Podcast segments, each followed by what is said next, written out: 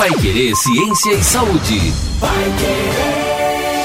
Olá, seja muito bem-vindo. Você que nos acompanha no nosso podcast do Pai Querer Ciência e Saúde, toda segunda-feira, a partir das três da tarde, um programa novo, um novo episódio, inclusive decorrente aí, né?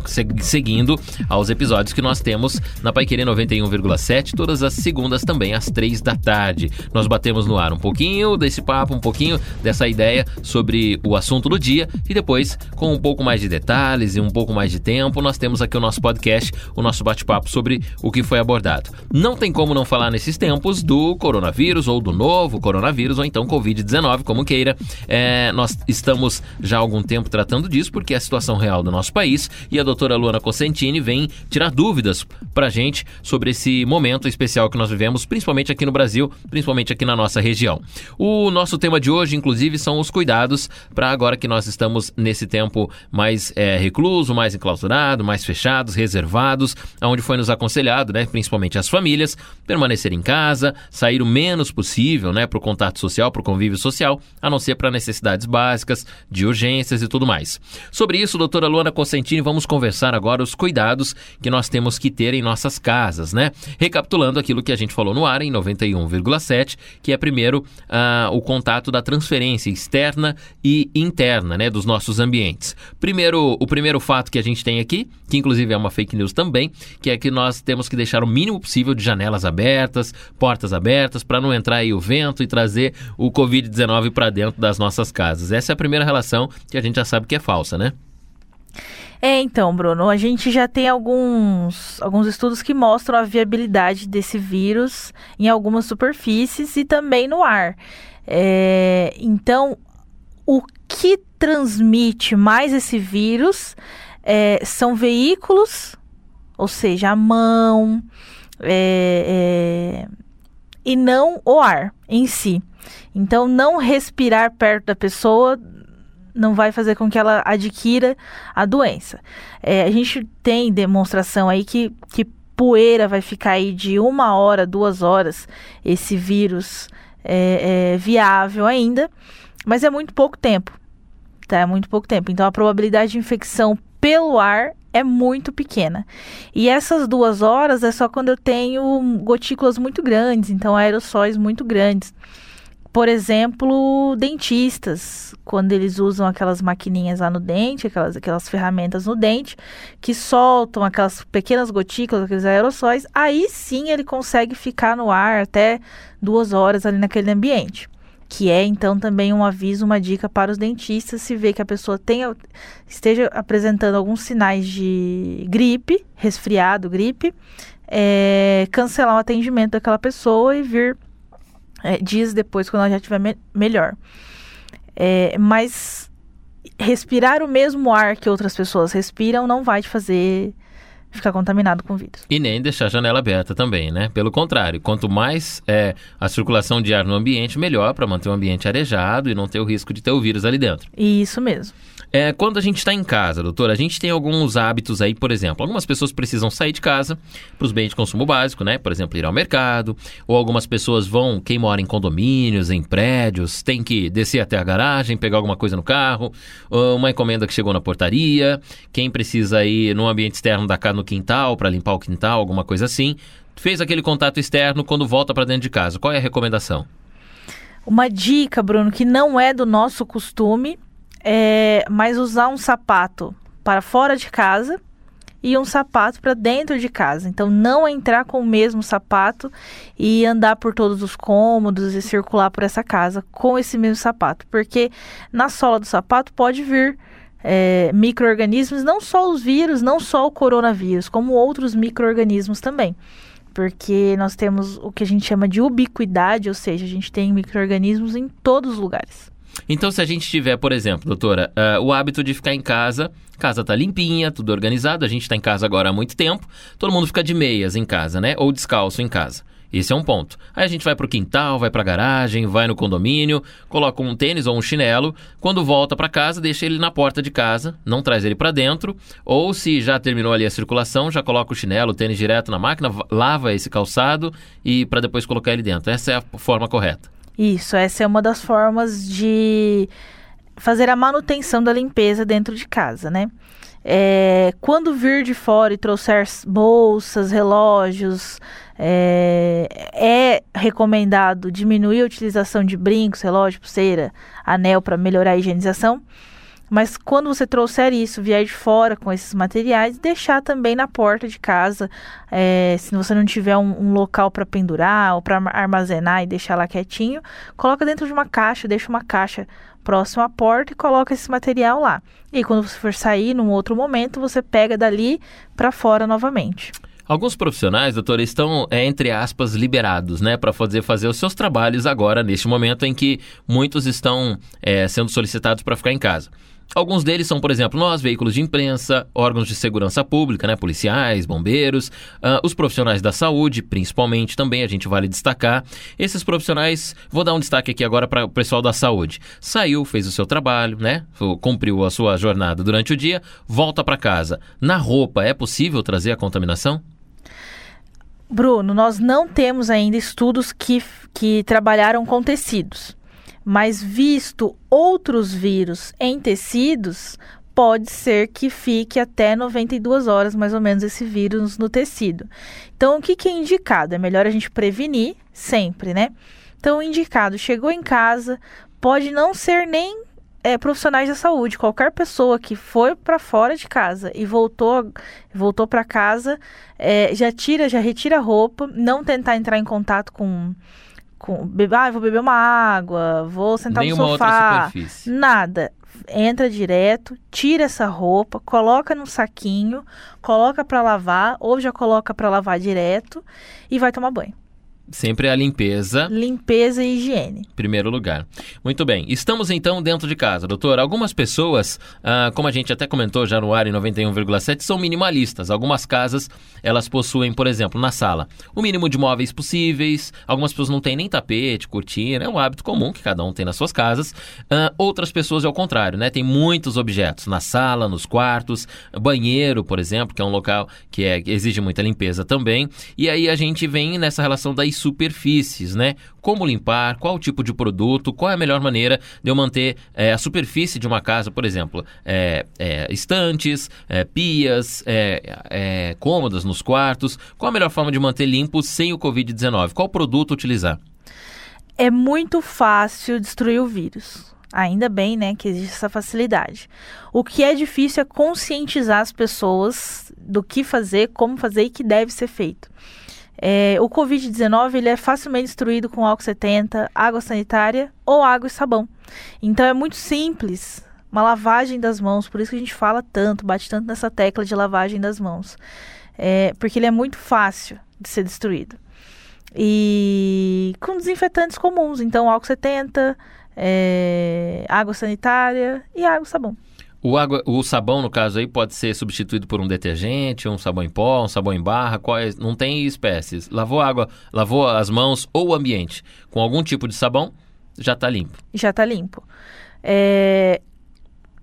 Damos uma dica, sim, de que é melhor utilizar sabonete, sabonete líquido, porque daí você não entra em contato mais com a barra e outras pessoas não entram em contato com aquele onde você fisicamente colocou a mão né? Mas se não tiver, qualquer tipo de sabão tá ótimo. Se a pessoa, então, nós estamos fazendo em casa uma limpeza, é uma mistura ali de água sanitária com água e sabão, a gente consegue fazer a limpeza, por exemplo, de todas as superfícies, chão, é, é, penteadeiras, cômodas, é, armários, principalmente na, na cozinha e no banheiro, que exigem uma limpeza maior. A nossa casa já está praticamente toda limpa, né? Nós também lavamos as mãos sempre, então é sempre prezar pela higiene. O que facilitar a higiene já é recomendado.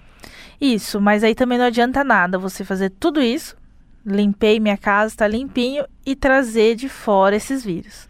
Né? Então, por isso a gente está falando muito de lavagem das mãos, limpeza das casas, superfícies, é, mouse, é, teclado, tudo que é tocado por várias pessoas várias vezes, mas se a gente traz isso de fora, vai contaminar tudo de novo. Então, o cuidado é tanto na entrada do vírus em casa quanto na manutenção dele no nosso ambiente, né? Isso mesmo. Doutora, a gente tem é, famílias, né, que tem umas relações aí de idades diferentes. Então tem famílias que têm crianças, jovens e adultos. Outras têm jovens, adultos e idosos. Outras têm crianças e idosos, né? Recém-nascido, enfim. Existem famílias de diversas, é, com diferenças de, de idade em casa.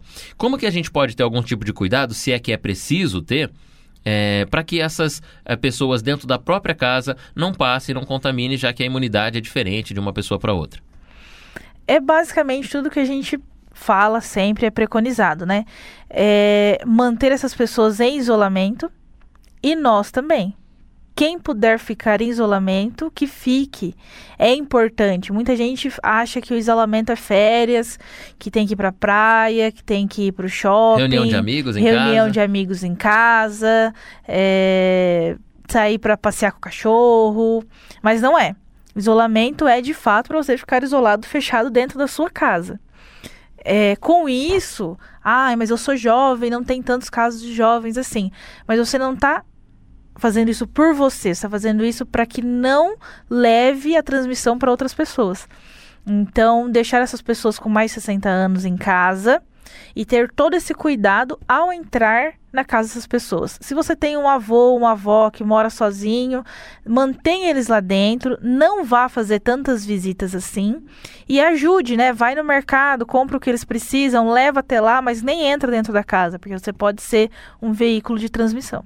Então nós devemos observar pelas crianças e pelos idosos, principalmente, né? E a imunidade das pessoas, sendo, por exemplo, a primeira infância, a fase da juventude, a fase adulta ou os idosos, ela tem diferença? A imunidade, é, a forma que eu posso levar, por exemplo, tra transportar esse vírus e ter contato dele com uma criança, ter contato dele com o idoso, isso faz diferença? É, as reações disso no organismo dessas pessoas? Tem grande diferença. A gente já começa a observar que as crianças elas não apresentam sintomas quando elas estão infectadas. E mesmo sem sintomas, elas transmitem. Então a gente não consegue saber em que momento que está que tá acontecendo o processo inflamatório e como e, em que momento, em que ocasião, o que está acontecendo para essa transmissão ocorrer. É, então tem que ficar muito apreensivo com crianças, não deixar crianças e idosos, por exemplo, ou crianças e pessoas em, do grupo de risco no mesmo ambiente, em contato. É, e existe também é, esses grupos de risco, principalmente pessoas acima de 60 anos, por conta da imunidade que é mais baixa. É, eu não tenho tanta produção de anticorpos assim. Eu já tenho um órgão que está bem já foi muito usado, né? Por uhum. muitos anos. E chega um momento que ele começa a, diminuir a sua, a sua função. O metabolismo é diferente. O metabolismo é diferente, diminui função. É, então eu já tenho um órgão que está mais debilitado e eu também tenho essas pessoas mais idosas que frequentam muito mais é, pronto atendimento, hospitais e clínicas.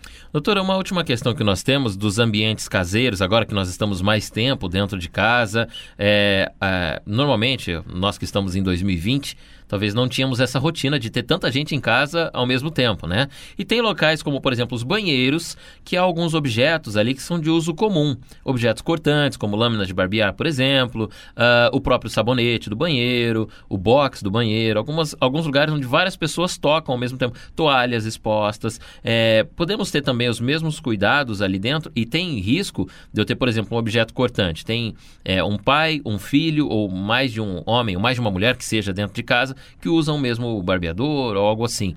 É, é recomendável que isso não seja usado ou não tem nada a ver? É recomendável que cada um tenha o seu utensílio de uso pessoal.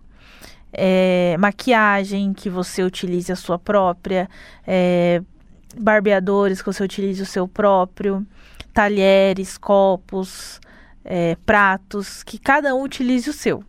Inclusive esses utensílios de cozinha também, talheres, que dá para ser esterilizados? Isso, é que normalmente as pessoas elas fazem a lavagem meio que só para tirar ali o que consegue ver, né? A sujeira perceptível. É isso, a gordura, restos de alimentos e tudo mais. Então não tem tanto essa lavagem tão. É, é, tão forte assim dessas coisas. Então é, é melhor prevenir do que não remediar, porque ainda não temos remédio. o Covid-19 ainda não tem remédio, não tem um tratamento específico, então a prevenção é o único, é, é o único, é, a única forma que nós temos hoje é, de, de, tratar deste, deste mal que está inclusive aqui no nosso momento, na nossa realidade. E agora que nós estamos em isolamento, vale a pena a gente ter essas observações. Animais domésticos, algum detalhe específico para os animais? Alguns, uh, muitas residências têm cachorros e gatos, por exemplo, que são os animais domésticos mais comuns, ou pássaros, dentro da casa mesmo, né? Nos ambientes. Apartamento, sim, fechado. E quem tem casa com quintal, possui esses animais dentro de casa, ou transitando, né? Cachorro vai para o quintal e volta para dentro de casa. É, quais os, os dados que nós podemos ter, os cuidados com os animais domésticos? Então, nós ainda não temos dados nem evidências de que a, a infecção possa tanto infectar o animal, passar do homem para o animal, nem do animal para o homem. É, a gente sabe que o coronavírus é uma família que tem vários vírus dentro dela, né? E que tem alguns vírus que acometem os animais, principalmente os cães e gatos. Mas não é o mesmo vírus, a mesma cepa que está circulando aí, causando Covid-19. Muito bem, então com os animais especificamente, nenhum cuidado específico, apenas com a circulação de não trazer o vírus de fora de casa, para dentro de casa, do quintal e por aí vai, né? Isso. Assim como os humanos também. Doutora Lona Cosentini esclarecendo pra gente alguns detalhes e cuidados agora que nós estamos em isolamento, na famosa quarentena, que não necessariamente são 40 dias, mas é um período de isolamento, por isso que é assim chamado. Então nós que estamos agora em casa ou até mesmo trabalhando, mas por menos período, né, por menos tempo, com contato com bem menos pessoas, devemos tomar esses cuidados. Os mesmos cuidados que nós detalhamos aqui também valem para o seu ambiente de trabalho, afinal de contas, se você precisa ir para o trabalho pelo menos uma vez na semana, com menos, bem menos frequência e voltar para sua casa, tudo isso também vale ressaltar. Todos esses contatos que nós colocamos aqui para o seu ambiente caseiro também. Vale a pena você compartilhar esse nosso podcast com pessoas que ou não estão tão esclarecidas ou colocam essas situações em dúvidas ou ainda não sabem como lidar com essa situação de isolamento. Nós convidamos você a compartilhar também essas informações que a doutora Luana Cosentini passou por aqui. Ela que é biomédica, doutora em patologia experimental, professora de cursos da área da saúde e também coordenadora de pesquisa científica da Unicesumar Londrina. São dados que nós colocamos aqui para você literalmente disseminar entre as pessoas que estão à sua volta e praticar neste momento que nós estamos praticando aí o isolamento e os cuidados necessários com o Covid-19. Esse é o nosso podcast do Pai Querer Ciência e Saúde e nós já te convidamos também para o nosso próximo podcast na segunda-feira que vem, às três da tarde, já estará disponível aqui neste canal. Nós estamos no Spotify e também no nosso portal que aliás tem várias outras matérias atualizando em tempo real a situação do Covid-19 em Londrina, no Paraná, no Brasil e no mundo. Então você é o nosso convidado para a nossa próxima edição do Pai Querer Ciência e Saúde e a gente se fala no nosso próximo podcast. Até lá!